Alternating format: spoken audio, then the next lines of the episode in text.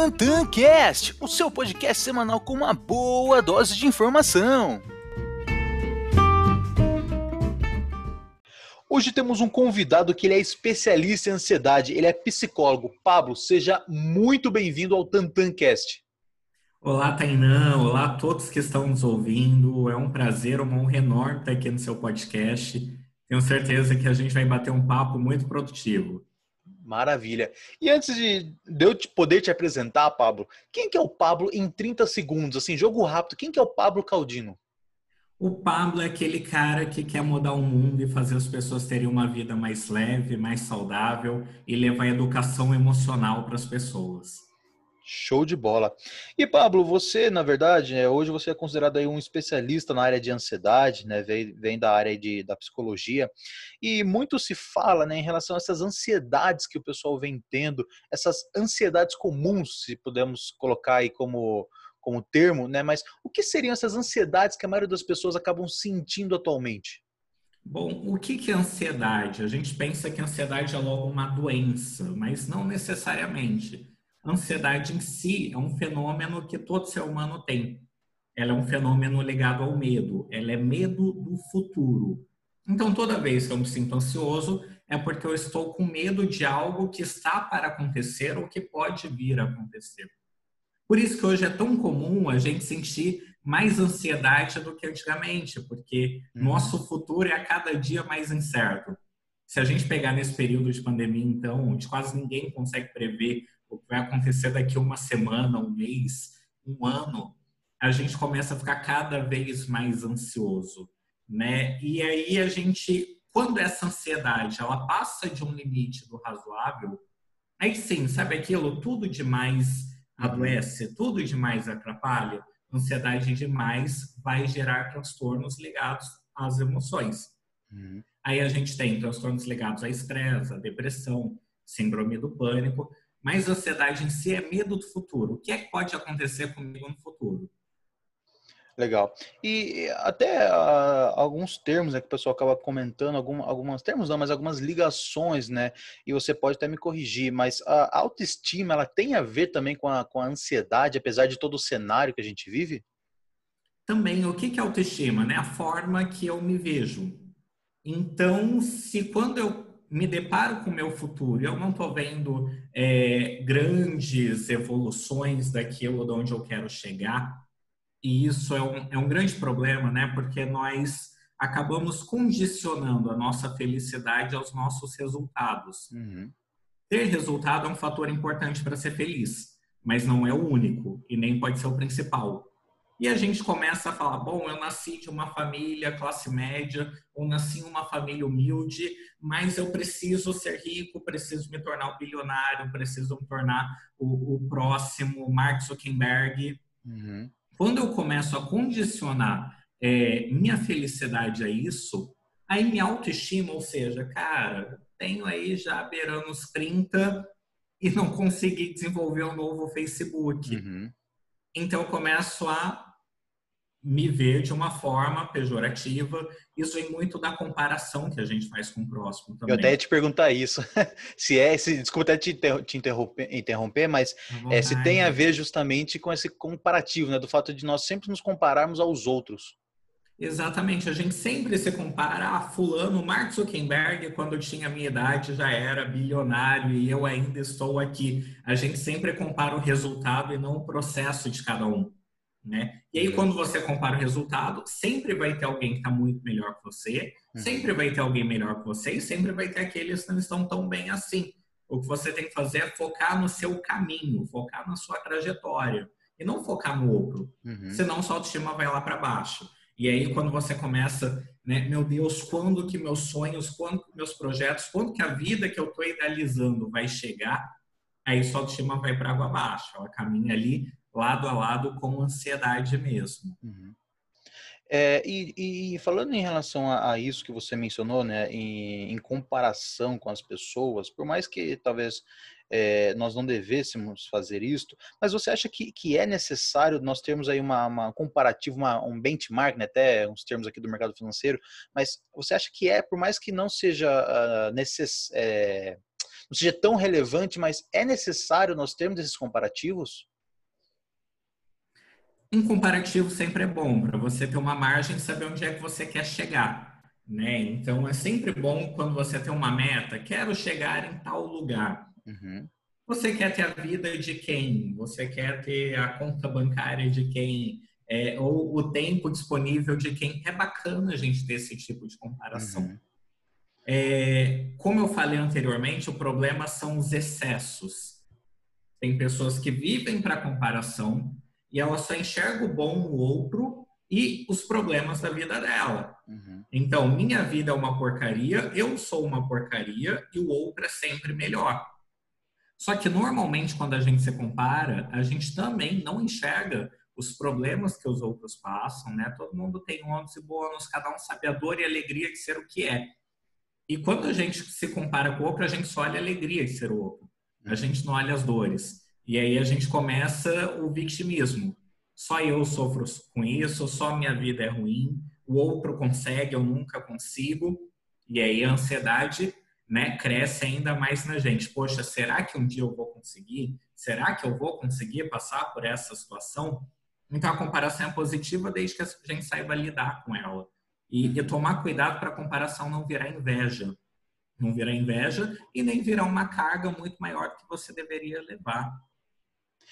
Isso, isso pode ser, é, claro que pode ser, né? Mas uh, isso hoje em dia é muito influenciado muito pelas redes sociais também, né, Paulo? Porque é, a gente tem aí diversas plataformas, mas eu particularmente tá, vejo uma como, das, uma, como uma sendo das principais, aí o, o Instagram, né? Geralmente as pessoas sempre Sim. postam aquilo que, que, é, que é bonito, que atrai, normal, né? Eu não vou querer postar para as pessoas, ah, hoje é um dia triste. Não, eu vou querer postar algo que realmente seja agradável, que possa interessar as pessoas. Na grande maioria, o que interessa realmente é a positividade, né? Então, vou mostrar realmente aquilo que está fazendo sentido, está me fazendo feliz e assim por diante.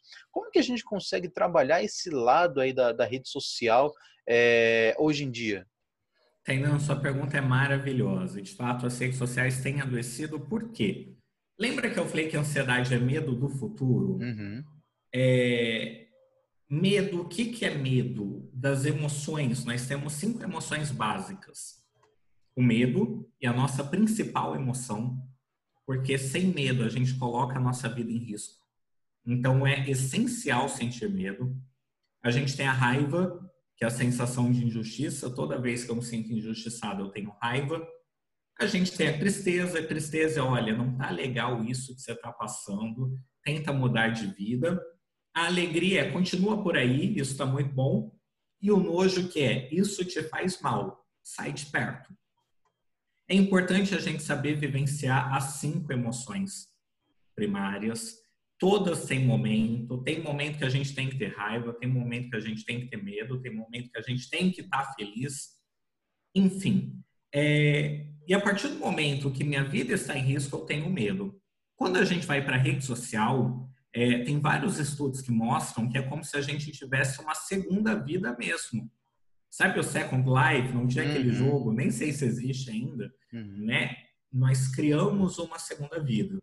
Então, tem o Pablo da vida real e tem o Pablo do Instagram. Quando eu percebo que é, o Pablo do Instagram não está recebendo a quantidade de like que deveria, eu começo a perceber que minha vida ali no Instagram está sendo afetada. E por que isso afeta tanto? Porque todo ser humano, ele nasce com dois objetivos. Ser amado e ser aceito. É o que todo mundo quer. Uhum. Então, se você posta uma, rede, uma foto numa rede social e não tem a quantidade de likes que seu amigo teve, o que você entende? Meu amigo é mais amado do que eu. Não é à toa que no Instagram like é o coraçãozinho, né? Uhum. Estou te dando o meu amor em forma de like cara, eu não tô sendo amado, as pessoas não me amam. Aí eu começo a me frustrar, minha autoestima começa a ir lá para baixo.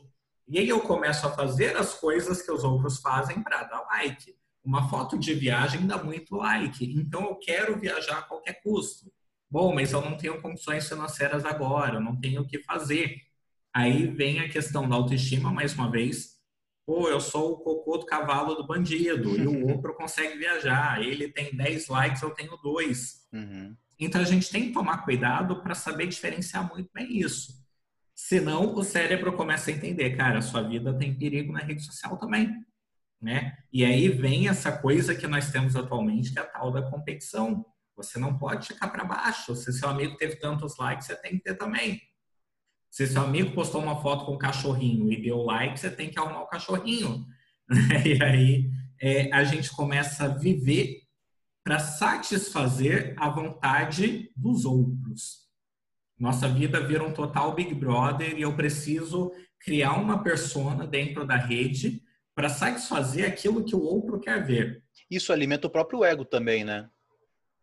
Da mesma proporção que alimenta o ego, te lasca, né? Uhum. Te ferra, porque é, se você tem lá os milhões de seguidores, pô, bacana. Mas na mesma proporção que a rede social te alavanca, ela te derruba. E aí você vê a quantidade de influencers depressivos. É, a quantidade... O Whindersson Nunes é um caso clássico. Uhum. Né? E ele fala, pô, eu percebi que tudo aquilo que eu recebia na rede social não era de fato amor, carinho convertido para mim, era só pessoas que queriam me ver. Você se torna um personagem e uma vitrine. essência. Uma vitrine. Uma vitrine. Então você. E não tem problema algum ter milhões de likes, não tem problema algum você ter uma vida legal, interessante. Não estou condenando isso. Estou condenando quando você não sabe lidar com isso. Que aí você perde totalmente sua essência sua humanidade para virar, como você disse, uma vitrine.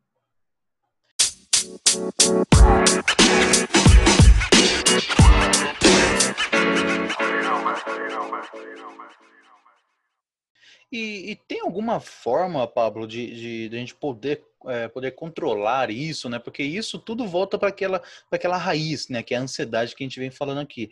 E tem alguma forma de a gente poder controlar isso, sendo no modo online e no modo offline?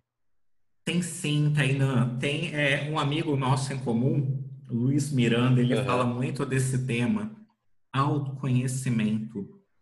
Quando eu busco me conhecer, quando eu busco minha essência, eu vou saber até que ponto eu consigo ir e até que ponto vale a pena eu ir. Uhum. E aí eu não, não me vendo, eu não me deturpo, eu não me prostituo por um like uhum. ou pela aceitação de alguém.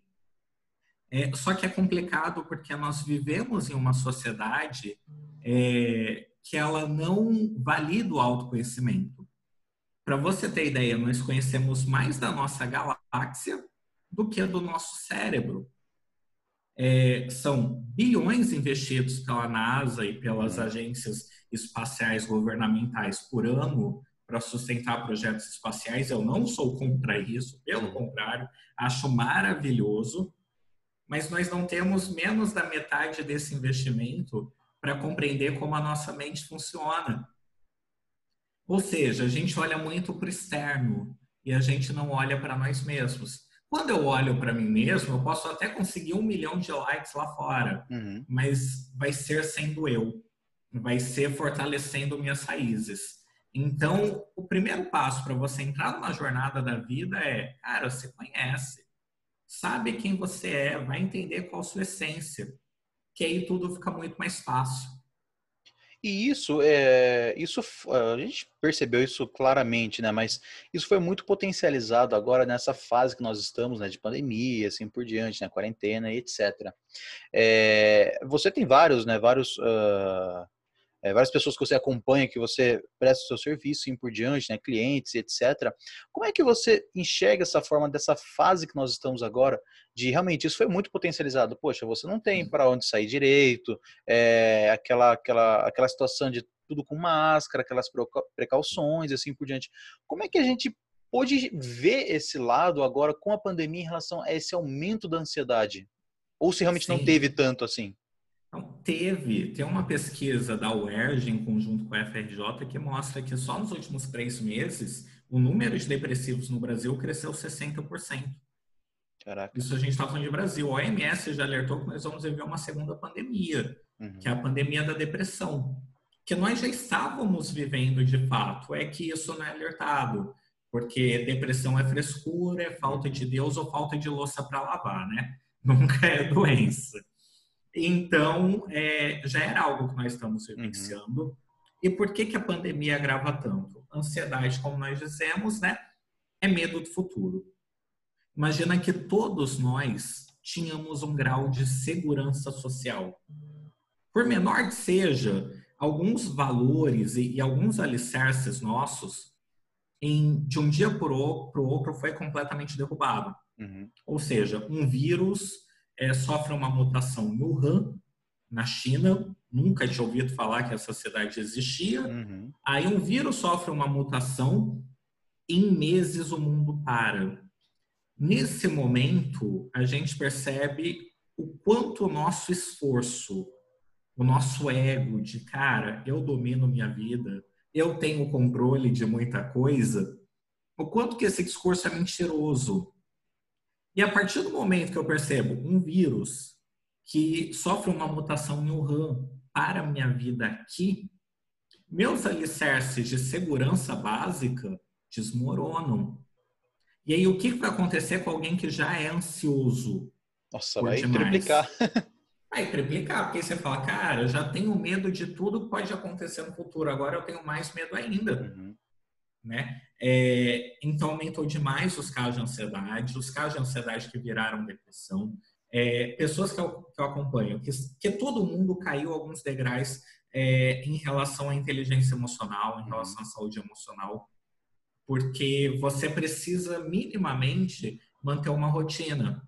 E aí, quando você se tranca dentro de casa, sua saúde, sua alimentação vai ser defasada, sua atividade física vai ser defasada, sua interação social vai sofrer defasagem. Então, é, todo mundo sofreu, todo mundo desceu ali é, alguns pontos de, de saúde emocional. E para quem é ansioso, para quem já tinha depressão ou para quem geneticamente está pré-exposto a essas doenças, cara, foi um prato cheio. E agora é hora da gente parar e prestar ainda mais atenção nisso, nos efeitos colaterais que o pós-pandemia vai trazer para a gente. Eu estava pensando aqui enquanto você estava falando aí, Pablo, é, essa, essa busca, né, pela, pela não ansiedade, né, por diminuir, diminuir a ansiedade, assim por diante, isso pode gerar uma outra ansiedade para que eu precise diminuir a minha ansiedade? Existe algo desse tipo ou estou falando muita besteira?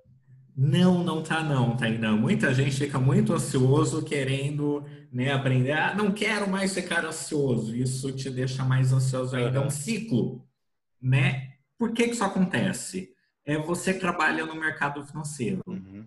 Eu não entendo absolutamente nada de ações. Nada, nada, uhum. nada, nada, nada. Mas aí eu vou ver um, um livro qualquer. E aí, por eu ler esse livro, eu falo: agora eu estou empoderado à palavra da moda e vou abrir aqui o home broker, vou investir todo o meu dinheiro em algum canto. 99,9% de chance de eu falir. Concorda? Porque existe um profissional, que existe um método, existe uma técnica e muito estudo para eu aprender a trabalhar com o mercado de ações. Uhum. Mas eu não quero estudo, eu quero resultado rápido, eu quero para ontem. E aí você vai para os gurus da internet e você se frustra. Uhum. Isso só piora. Acontece a mesma coisa com a ansiedade ansioso por si só, que é tudo para ontem. Uhum. Mas é, ansiedade não tem cura, porque não é doença. Existem uhum. cura, né? Tratamento. Para os transtornos que ela causa, como a depressão, a síndrome do pânico, o burnout e tantos outros. Mas uma pessoa ela é ansiosa, 50% é genética. Então você não consegue mexer na genética. Pessoas que estão nos ouvindo, sabe o guru do coach quântico de reprogramação do DNA? Não acreditem nisso, tá bom, gente? É fake news. Isso vai mexer na sua genética. Fake Você news. tem os outros. Fake news. Você tem os outros 50% que é comportamental. Mas você não muda um comportamento ansioso de uma hora para outra. Tem a técnica certa, o momento certo e principalmente o acompanhamento com o profissional certo. E aí a pessoa não quer isso, ela quer né? Aqui quer emagrecer, toma um chá milagreiro lá, Uhum. E aí ela emagrece por três dias, só que depois tem efeito rebote. Isso sanfona, né, que chamam. Piora. O efeito sanfona, isso só piora. Então, quer aprender a gerenciar a sua ansiedade? É um cara muito ansioso? Né? O que eu faço com os meus clientes? Ensino a usar a ansiedade para o bem. Né? A ansiedade é algo bom, ela foi criada por um motivo bom. Uhum. É, a natureza desenvolveu ela na gente por um motivo muito benéfico. O que, que é ansiedade? Né? E por que, que só o ser humano é ansioso? O ser humano, os primatas em geral. A zebra não tem ansiedade. É, porque a zebra ela só tem medo quando ela vê o leão correndo atrás dela. O leão sumiu, na hora acaba a ansiedade da zebra. Na hora acaba o medo. Nós, seres humanos, não. Nós estamos aqui agora conversando, dia 15. Uhum. Aí o cara tá ouvindo a gente, não sei quando o podcast vai pro ar, e começa a falar, cara, tá chegando dia 5, eu tenho que pagar meu cartão de crédito e não tenho dinheiro. Uhum. O nosso cérebro não sabe diferenciar o que é pensamento, o que é imaginação e o que é realidade. Então, quando eu penso em qualquer coisa que significa perigo, seja um assalto, seja a minha vida correndo risco de fato, seja o cartão de crédito que eu não tenho dinheiro para pagar, nesse exato momento meu cérebro libera uma reação que chama reação de luta ou fuga. É uma descarga de adrenalina, faz meu batimento cardíaco acelerar, para o sangue ir para as extremidades, pernas, braços, eu ganhar mais velocidade, mais força. Uhum. Minha respiração acelera, minha pupila dilata para eu conseguir enxergar tudo melhor né? Tudo isso acontece em milissegundos. Para quê? Porque quando nós estávamos lá na savana africana, se um leão viesse me caçar, em milissegundos eu precisava estar pronto para fugir dele. Esse é o medo, reação de luta ou fuga. Ansiedade é, lá na savana africana, estou passando por um lugar que eu sei que tem um crocodilo, eu preciso estar tão atento quanto se eu estivesse vendo o crocodilo para ele não me pegar. Uhum. Então libera a mesma reação, luta ou fuga. Esse é o poder da nossa imaginação. E isso é muito bom.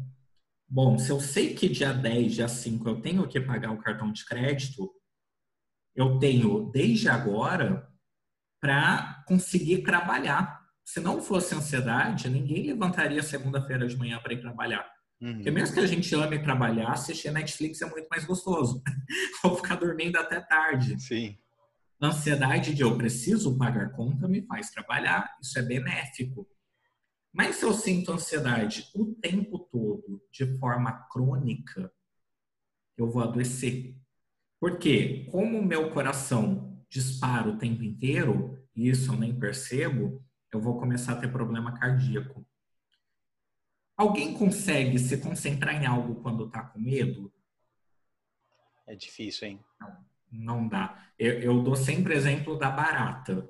Você está na sua sala e viu uma barata. Ok, você vai pegar o chinelo para matar. Uhum. Quando você vira de novo, a barata desapareceu. Pronto, sua vida virou inferno. sua vida virou inferno. E aparece voando daqui a pouco. É, estar ansioso é estar numa sala com uma barata sem saber onde a barata está. Então você não consegue focar em nada. Hum. E aí sua produtividade vai para o ralo. Sua memória também vai para o ralo.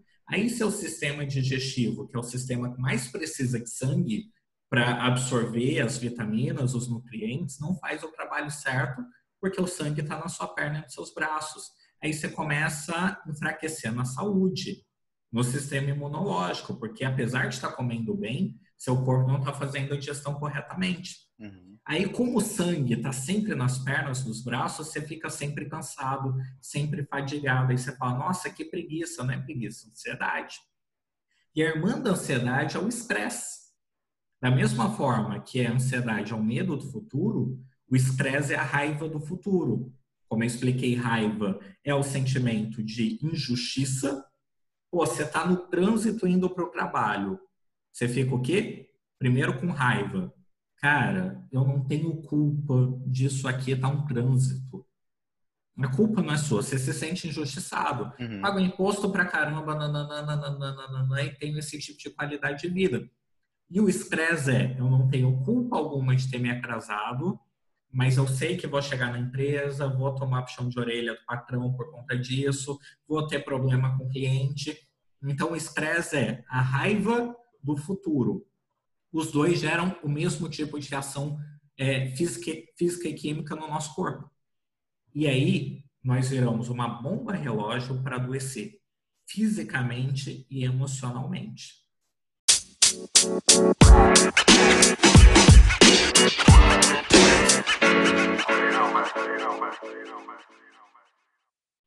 Você até comentou agora há pouco, Pablo, em relação aí a, a, ao dinheiro, né? Até isso, isso aconteceu comigo hoje, para você ter ideia. É, eu, hoje eu, eu, tenho bastante ansiedade, né? Acredito que até algumas pessoas aí que estejam nos ouvindo né, é, possam compartilhar também do mesmo sentimento, né? Mas, claro, é, como tudo na vida, nós temos os altos e baixos, alguns momentos de dificuldades, alguns momentos mais tranquilos, assim por diante, né? E hoje eu tenho uma ansiedade, assim, muito forte é, como eu trabalho no mercado financeiro, né, trabalho com ações, enfim. Então, quando chega ao final do mês, por exemplo, né, ali encerramento do, do mês, cara, eu sempre sinto assim que eu preciso sempre deixar mais na minha conta para virar o mês. Sempre a minha ansiedade, antigamente, claro, situações eh, adversas, enfim, com algumas dificuldades, você sempre quer que, que, que tenha o dinheiro para poder pagar o, o, cartão, virar o mês, tendo alguma coisa, enfim. Hoje não, hoje é para poder sobrar um pouco mais. E você fica nessa ansiedade de buscar, de buscar. E isso, isso a gente traz muito para o mercado financeiro, né, dentro da, da, da profissão mesmo. Eu queria entender um pouquinho também, Pablo, como é que funciona isso? Existem diferenças é, de tipos de ansiedades para cada profissão, para, para, cada profissional? Por exemplo, um profissional do mercado financeiro tem uma ansiedade é, A, e um, um, advogado tem uma ansiedade B, ou um psicólogo tem uma, uma ansiedade C, e assim por diante? Existe, existe sim, né? Porque é aquilo, como é medo do futuro, é, quem trabalha com o mercado financeiro está sempre preocupado, principalmente com a questão das finanças, o que pode acontecer. E aí a gente entra naquilo, né? O que é ansiedade boa e, e o que não é. Se está te adoecendo, se está te fazendo mal, ficar preocupado o tempo inteiro, será que vai sobrar dinheiro na conta ou não? Aí significa que a ansiedade está ruim. Agora, se você tem aquele frio na barriga de cara, eu preciso que sobre dinheiro no fim do mês na minha conta. Eu preciso que sobre X para evitar tal coisa, tal coisa, tal coisa. Aí uma ansiedade boa. Por quê? Porque acho, ansiedade... acho que a minha é boa, então, pelo visto. É, porque essa ansiedade, ela tá te protegendo de muita coisa. Uhum. De coisas que podem ser piores. Quando que a ansiedade é boa e é ruim? Tá atrapalhando sua vida? É ruim. Né? É, não pode ser assim com tudo, mas com esse ponto você é ansioso, ok, tá tudo bem, né? E tá te protegendo de muita coisa ruim. Ah, não, sou ansioso com esse ponto, mas com uma série de coisas. Aí a gente precisa trabalhar esse comportamento. Uhum. Você falou das profissões, né? É, os profissionais do mercado financeiro são na lista de ranking, né? No ranking de adoecimentos emocionais no país, profissionais no mercado financeiro são os segundos que mais adoecem. São segundo que, os segundos que mais se afastam é, por problemas psicológicos e tudo mais. Só ficam atrás dos professores, mas é imbatível. Não é à toa é. que a gente, desculpa até interromper, Paulo, a gente brinca aqui, né, direto, que um ano do mercado financeiro, um ano de bolsa de valores equivale a cinco anos da sua vida. a gente brinca direto. Eu acredito, porque é um ambiente muito tenso. Uhum. Mexer com dinheiro é algo muito tenso. E, e mexer com dinheiro seu e dos outros é, é, mais tenso ainda, porque olha a responsabilidade que vocês carregam. Uhum. Então, é muito comum essa sobrecarga de trabalho, porque você está o tempo inteiro pilhado, você está o tempo inteiro imaginando quais são é, os possíveis problemas que pode acontecer nessa indicação que eu fiz para um cliente ou, ou nessa carteira aqui, enfim. Uhum. É, como você está o tempo inteiro pensando nos problemas possíveis para achar a melhor solução, seu cérebro vai estar o tempo inteiro ansioso. Porque na cabeça do profissional é, de finanças, né, minha carreira, minha vida depende que eu esteja o tempo inteiro em alerta. Uhum. Isso leva para o seu cérebro e para desligar é muito difícil. Por isso que é muito comum para os profissionais que trabalham com o mercado financeiro desenvolver a síndrome de burnout. O que, que é isso? É quando a chama se apaga, você não consegue mais ir trabalhar. Pablo, isso existe, não é frescura? Não é frescura, não. E existe cada vez mais. Não, por que, que isso só tem agora e antigamente não tinha? Por um motivo muito simples. Mesmo no mercado financeiro, que eu trabalho sempre foi muito puxado, o cara saía do emprego dele, ele ia para casa e ia descansar. Tainan, você consegue passar um domingo sem olhar algo relacionado a trabalho no celular?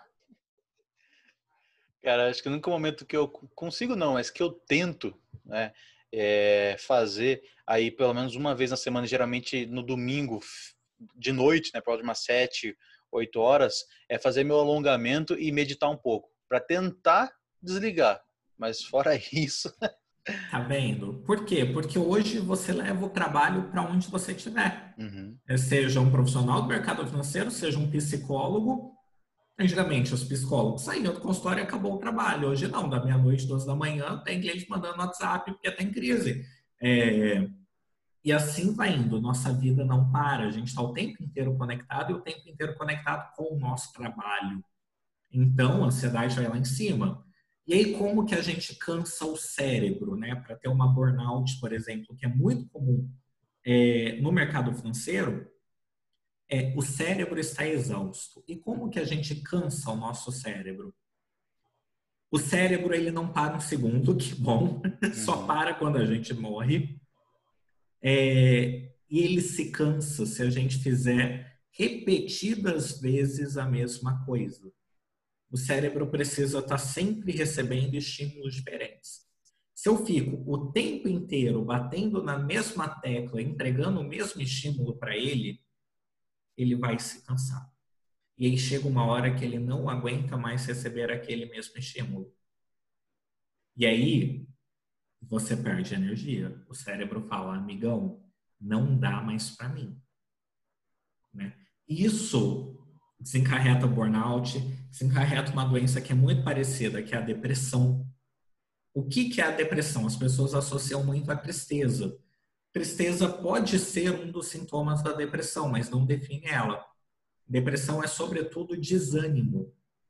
A pessoa chega em estágio tão alto de desânimo né, que ela perde serotonina, dopamina, noradrenalina, que são hormônios responsáveis pelo nosso ânimo e bem-estar, que a pessoa não consegue fazer mais nada, ela perde interesse sobre tudo. Tudo isso por quê? Porque nós perdemos o limite do razoável, a gente não tem uma vida equilibrada, e aí quando você sai do equilíbrio, você parte para a doença. Ah, o equilíbrio 100% existe? Talvez Jesus Cristo e Buda conseguiram alcançar. A gente não vai conseguir alcançar o 100%, mas a gente tem que buscar o máximo. Né? É, e, e, tem horas que a gente vai desequilibrar, tem horas da nossa vida que a gente tem que focar 100% no trabalho. Uhum. Mas tem que saber que isso tem um limite. O problema é que normalmente as pessoas focam tanto no trabalho que elas não conseguem sair depois. A pessoa põe na, na cabeça dela: eu vou passar dois anos só trabalhando, sem férias, sem nada, que eu quero tal objetivo. Só que a pessoa não consegue ficar só dois anos, ela fica dois, três, quatro, cinco. A depressão, o burnout, não vem de uma hora para outra. Ele vem de anos recebendo o mesmo estímulo, sem descanso, sem pausa. Tá me escrevendo, parece que tá me escrevendo. Olha aí, qualquer coisa conheço um psicólogo bom para te indicar. Pô, me indica, eu vou querer. Isso que você falou, Paulo, cara, para você ter ideia, até conversei essa semana sobre esse assunto, né? Eu faz um tempinho aí, quase uns seis meses mais ou menos, que eu iniciei alguns treinamentos, né, de ciclismo, corrida, assim por diante. Primeiro, né, saúde, enfim, poder se movimentar e, e tirar um pouco essa, essa cabeça, né, do, do, trabalho. E outra coisa que eu falei essa semana, que eu já eu, eu percebi, não sei se isso acontece com a grande maioria das pessoas, mas pelo menos isso acontece comigo, a semana que eu estou extremamente focado no trabalho, poxa, entrando cedo pra caramba, saindo tarde, enfim, é, a cabeça focada ali no trabalho com uma, uma intensidade muito elevada, cara, eu não consigo focar nos treinos, não consigo pedalar, não consigo correr, você não tem aquela, aquela disposição. Não porque você está cansado, fala, nossa, hoje eu estou cansado. Não, muitas vezes você está disposto, né? Eu estou disposto ali a fazer qualquer coisa, mas o fato de ter que treinar, isso acaba tendo um, uma barreira muito grande, né? E a semana que eu dou, não relaxada né, no, no, no trabalho, mas quando eu, eu não fico tão focado com focado não, mas com tanta intensidade no trabalho, poxa, eu consigo treinar. Né? E, e, eu tenho essa dificuldade hoje de poder conciliar os dois, conseguir as mesmas intensidades, primeiro, para o meu objetivo profissional, isso continua, mas ter o objetivo é, de hobby, de lazer no esporte, né? Poder fazer uma competição e assim por diante. Isso é comum com as pessoas e como que a gente consegue trabalhar isso? É sim, Tainan. Primeiro, assim, parabéns porque você está fazendo o passo zero para gerenciar a ansiedade. Que passo é esse? Atividade física. Eu falo com os meus clientes, não adianta nem me procurar se não quiser fazer atividade física. Porque, como eu falei, a ansiedade é uma descarga de adrenalina. Uhum. E existem duas formas de você controlar essa adrenalina. A primeira é tomando remédio, que infelizmente é onde a maioria das pessoas recorrem. é o caminho rápido, né? É o caminho rápido. No Brasil se vende mais Civocril do que hipoglós. É um absurdo isso. Caraca né? E aí a pessoa vai viver, é, tomar uma medicação que não deve, vai gerar uma série de, de efeitos colaterais. Não estou pregando compra medicação, gente. Tá? Uhum. Há pessoas que precisam. Mas eu garanto que a imensa maioria toma sem precisar. E o caminho correto é atividade física. Porque você põe a adrenalina para fora do corpo. Então, passo zero é esse. Como que eu equilibro atividade física e trabalho? O equilíbrio completo você não vai conseguir, treinando. É, é muito difícil. Para falar, não vai conseguir, mas assim, é muito difícil. Por quê? Porque vai ter momentos do seu trabalho que tem semanas que é mais puxada. E aí a atividade física vai ficar de lado. Na, vai ter semanas, como você bem disse, que são mais tranquilas. E aí eu posso investir um pouco mais na minha atividade. É, em relação à ansiedade em si, se você conseguir fazer atividade física duas vezes na semana, que seja meia hora, 40 minutos, você já está tomando um ansiolítico maravilhoso para não ter um surto ansioso. Uhum. Então, é, apesar da gente não querer tanto, como você falou, né, não tenho disposição, mas, é, mas aposto que, mesmo sem disposição, quando você chega lá e começa a pedalar, a disposição, a alegria, a felicidade vem, não vem? Uhum. É, eu até percebo, ah, desculpa até interromper, eu percebo muito disso, né?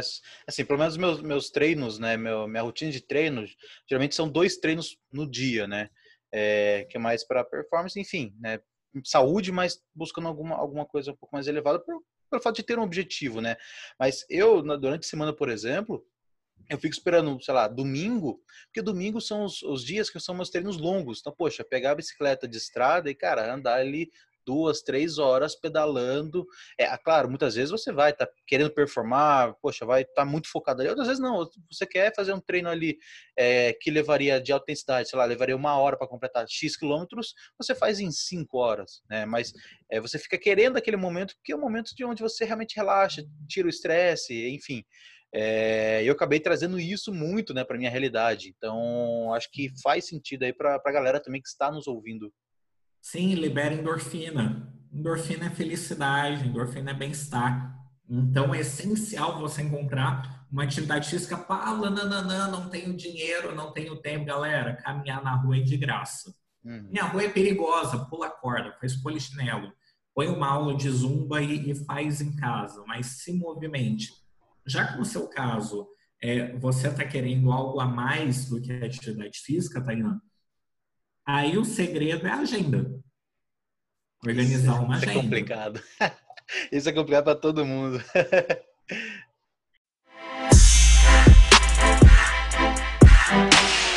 Brinco com os meus clientes né, que tem uma ferramenta nova, uma inovação incrível que resolve 60% do problema dos ansiosos. Chama agenda. Você vai em qualquer papelaria, compra por 30 reais. Ou então faz nem eu, usa, usa do Google. Uhum. Mas é, é importante ter agenda. Por quê? se você não define suas prioridades, outras pessoas ou outras situações vão, vão definir por você. Uhum. Então, se você não definiu na sua agenda, hoje, às 8 da noite, eu vou sair para pedalar, pode ter certeza que vai surgir um imprevisto. Vai surgir algo que vai te tirar do caminho. Uhum. Então, é uma agenda. Ah, eu quero estar, e aí é aquilo, né? Objetivo, meta, ah, eu quero estar pedalando tantos quilômetros em tanto tempo até outubro. Uhum. O quanto que eu preciso treinar por semana para alcançar esse resultado? Então, define o resultado que você quer atingir. A partir do momento que eu defini o resultado, é aquilo, meta smart. Né? Uhum. É, definir uma meta smart, qual o caminho que eu vou seguir até lá?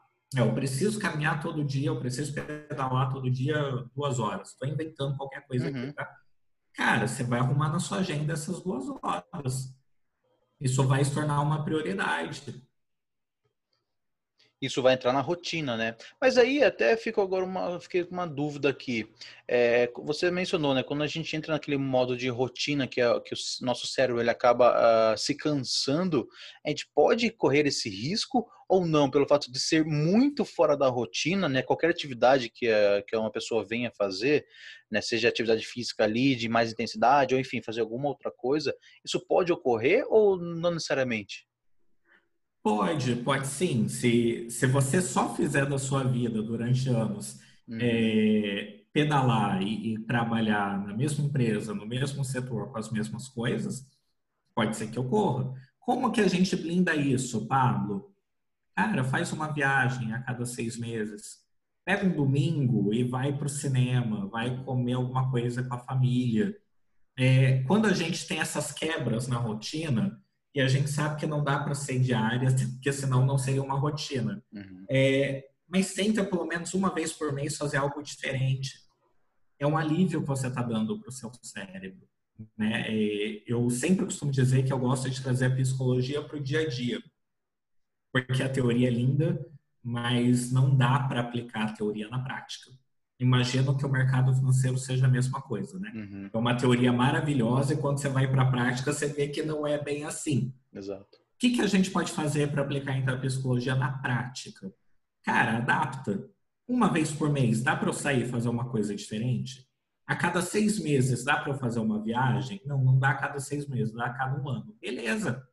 Pega suas férias e vai viajar para um negócio que você quer fazer. Né? Isso, isso vai aliviando sua mente.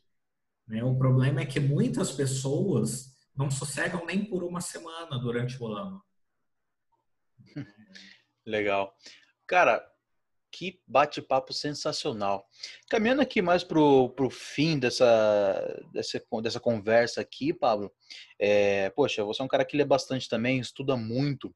Tem algum, algum livro que você esteja lendo ou que tenha lido que você acha que faz sentido deixar aí de dica para a galera? Cara, tem um livro que eu tenho estudado muito a psicologia positiva. É, recomendo a todos. Eu, a psicologia, quem não sabe, ela tem muitas vertentes, muitas linhas teóricas. E, e eu estou completamente apaixonado pela psicologia positiva. É uma linha teórica mais recente. E, e não é ver o mundo cor-de-rosa, mas eu sempre estudei ansiedade. Eu sempre estudei a origem da ansiedade, eu sempre estudei a, a matriz ansiosa, eu sempre estudei o porquê que as pessoas adoecem. E lendo alguns livros, me deu um start de por que, que ao invés de você estudar quem são as pessoas que mais adoecem, por que, que você não estuda quem são as pessoas que têm a mente mais blindada para esse tipo de doença?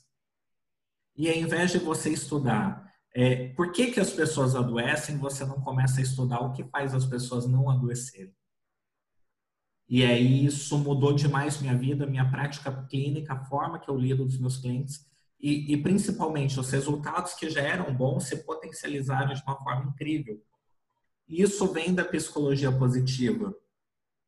E é bacana que todo mundo pode estudar psicologia positiva, não só psicólogos. Psicologia, para quem não sabe, é a ciência do comportamento. Aonde tem comportamento humano, tem psicologia. E tem um livro que eu acho que sintetiza muito disso que eu estou dizendo, que se chama O Jeito Harvard de Ser Feliz. Putz, esse Cara, eu tô querendo ler. Lê, lê.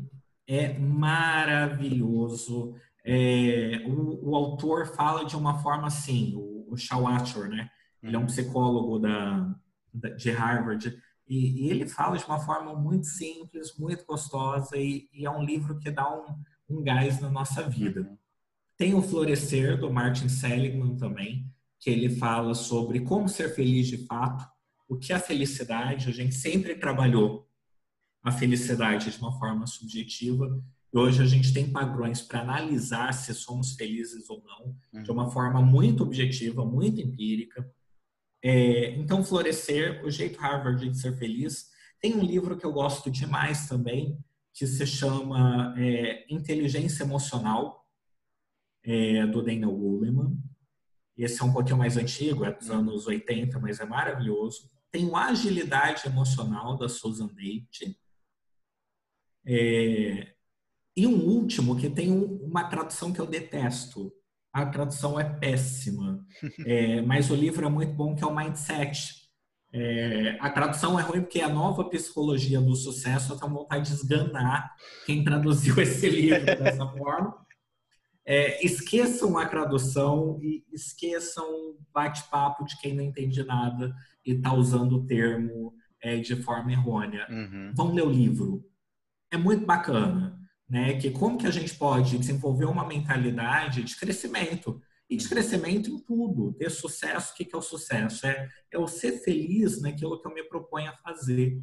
Então, esses são cinco livros que eu indico, mas, sobretudo, Pablo, quero começar a pensar uma vida diferente. Lê o jeito Harvard de ser feliz, você vai se amarrar. Show de bola. Poxa, tem já uma, uma biblioteca aqui bem, bem recheada. E para a gente poder finalizar, Pablo, tem alguma dica que você pode dar para a galera que está nos ouvindo aqui, né, de como eu posso combater de fato aí a, a, a minha ansiedade, ou até mesmo como realmente saber se eu estou ansioso ou não? Então tá, eu vou começar pelos sintomas de ansiedade. Preste atenção, você que está nos ouvindo, é, se você se identifica com essas afirmações que eu vou dizer aqui. Para tudo, pega o caderno, anota no papel agora, hein? Isso aí. Primeira coisa, você tem andado muito estressado, sanguinário, né? Poxa, para a fila do caixa do supermercado, você quer bater, bater na caixa?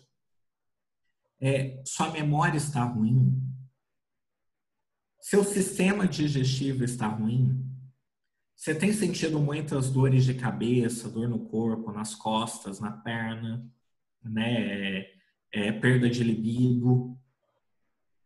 Você tem se sentido muito cansado, exausto. Você acorda cansado. Você tem tido distúrbios de sono, ou dorme demais ou dorme de menos. E por fim, você tem sentido distúrbios alimentares, ou come demais ou come de menos, ou engorda muito ou não consegue engordar? Se dessas sete afirmações que eu disse, você disse sim para pelo menos quatro, cuidado. Muito provavelmente sua ansiedade está acima do que deveria estar. E se você desenvolver essa ansiedade acima, ela pode gerar transtornos, depressão, síndrome do pânico, burnout, TOX e tantas outras. Pablo, o que, que eu faço para não desenvolver isso então? É, gerenciar a ansiedade é voltar a simplificar a vida. Por que, que a ansiedade, né, as doenças ligadas à ansiedade, são um fenômeno da nossa geração, sobretudo? Tem desde que o mundo é mundo. É, a gente vê na Bíblia exemplos de depressão e ansiedade a, a primeira crise ansiosa de registro no mundo foi de Jesus, no Getsemane, para a gente ver como isso é antigo. Mas por que que hoje está tendo essa, essa pandemia ansiosa? Porque a gente tem complicado demais a nossa vida. A gente tem absorvido muito mais informações do que o nosso cérebro aguenta. E a gente tende a achar que nós somos um robô. Então, para você que acha que é um robô, vou citar um exemplo tosco aqui. É, meu celular tem, sei lá, acho que é 68 GB de memória. Não entendo muito dessas coisas. Se eu colocar a memória do meu celular hoje, no primeiro iPhone que existiu, se eu pegar o cartão de memória, todos os programas, WhatsApp, Zoom, é, Facebook, Instagram, aplicativos de banco, vídeos, se eu pegar tudo isso que eu tenho no meu celular hoje e colocar no primeiro iPhone, que, vai acontecer com esse celular? Ele vai travar. Por quê? Porque ele não consegue dar conta da quantidade de dados e informações que um celular novo dá conta. Agora, olha só a nossa mente. Nosso cérebro é exatamente igual ao do nosso tataravô. Não evoluiu nada, não aumentou de tamanho. Só que a quantidade de informações que nós recebemos hoje é quase que limitada. Uma criança de 5 anos de idade hoje sabe muito mais do mundo do que Sócrates, Aristóteles e Platão sabiam. A cada uma hora no Facebook são mais de 100 novas informações. Isso tudo vai para o meu cérebro. Eu preciso processar essas informações. E aí meu cérebro começa, como diz lá na informática, da bug. Meu cérebro começa a travar. Eu começo a ficar muito ansioso. Então, primeiro, aprenda a filtrar as informações. Nada de ficar o tempo inteiro em rede social, nada de ficar o tempo inteiro na internet. Aprenda a filtrar, isso. Um segundo ponto, faça coisas proveitosas. A vida não pode ser só pagar boleto, gente. A vida tem que ser algo mais do que isso, senão não vale a pena viver. Trabalhe sim para pagar os boletos, mas para além de pagar os boletos, para usufruir. Tem gente que gasta rios de dinheiro comprando carro super caro e gasta tanto dinheiro para manter o carro, para pagar as prestações, não tem dinheiro para usar o carro para fazer uma viagem com a família. Tem gente que compra uma televisão tão cara, um celular tão caro, mas nunca tem tempo para assistir um filme com os filhos, para sair para algum lugar com a esposa, nunca consegue, nunca dá. Vale a pena viver assim? Então a gente precisa, não estou pregando minimalismo, mas viver com aquilo que de fato a gente precisa, da forma que de fato a gente precisa e usufruir o lado bom da nossa vida. E para encerrar, eu costumo dizer que no final da nossa vida só sobra histórias. Eu não lembro quais celulares eu já tive na vida. Não lembro mesmo. E ó, que eu nem sou tão velho e não tenho tantos smartphones assim. É, as roupas que a gente tem, as coisas que a gente tem, a gente esquece. Mas eu lembro todas as viagens que eu fiz na minha vida é, os momentos prazerosos com a minha família. E no final da nossa vida é isso que vai valer a pena. Como é que você tem investido o seu tempo? Porque existe investimento que ele não volta, é investimento de tempo. Aquilo que você está gastando o seu tempo vai significar a forma que você vive. E esse tempo não dá para voltar atrás. De que forma você tem investido seu tempo? em coisas que verdadeiramente valem a pena ou em coisas que são completamente passageiras. Então trabalhe, trabalhe muito. Mas para conseguir usufruir do suor do seu trabalho, aquilo que de fato vale a pena para viver. E não só pagar boleto e, e fingir que está tudo bem, porque não está. Cara, já quero sair daqui e fazer tudo novo aqui, mudar tudo aqui.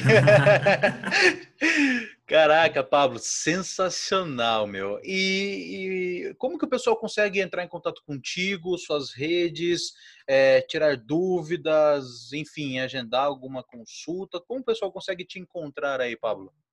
Ainda, principalmente pelo meu Instagram, eu faço consultas online também, tá, gente? Trabalho com mentoria, palestra, mas principalmente consultas online. É, Para terapia online, você só precisa do WhatsApp e uma boa conexão em um ambiente reservado. É, de qualquer forma, no meu Instagram, quase todos os dias, eu posto dicas de como controlar a ansiedade, como controlar o estresse. É arroba psi, de psicólogo, PSI, Pablo Claudino. Arroba Pablo Claudino. Vai lá que vocês vão ter todos os meus contatos, WhatsApp, e-mail e sempre dicas para gerenciar ansiedade, estresse e tudo mais. Show de bola. Pablo, cara, que bate-papo sensacional. Acredito que tenha sido muito é, produtivo e proveitoso para a galera que está nos ouvindo aqui, pelo menos para mim isso foi. Foi até uma consulta aí grátis, vamos dizer assim. É, então foi sensacional, cara. Agradeço imensamente a sua presença aqui no nosso, nosso podcast. E, cara, já fica um novo convite aí para um próximo bate-papo. Bom, eu que agradeço, mais uma vez falando aqui, foi uma honra estar participando desse bate-papo contigo, foi muito bacana. Agradeço a todos que estão nos ouvindo e só convidar que eu estarei aqui com certeza, tá indo? Um Show de bola. Valeu, Pablo. Abraço. Bom, esse foi o nosso podcast de hoje. Espero que tenham gostado. Qualquer dúvida ou comentário, podem entrar em contato diretamente pelo arroba Cantando a Bolsa no Instagram. Eu sou o Tainan Barbosa e nos vemos no próximo episódio. Valeu!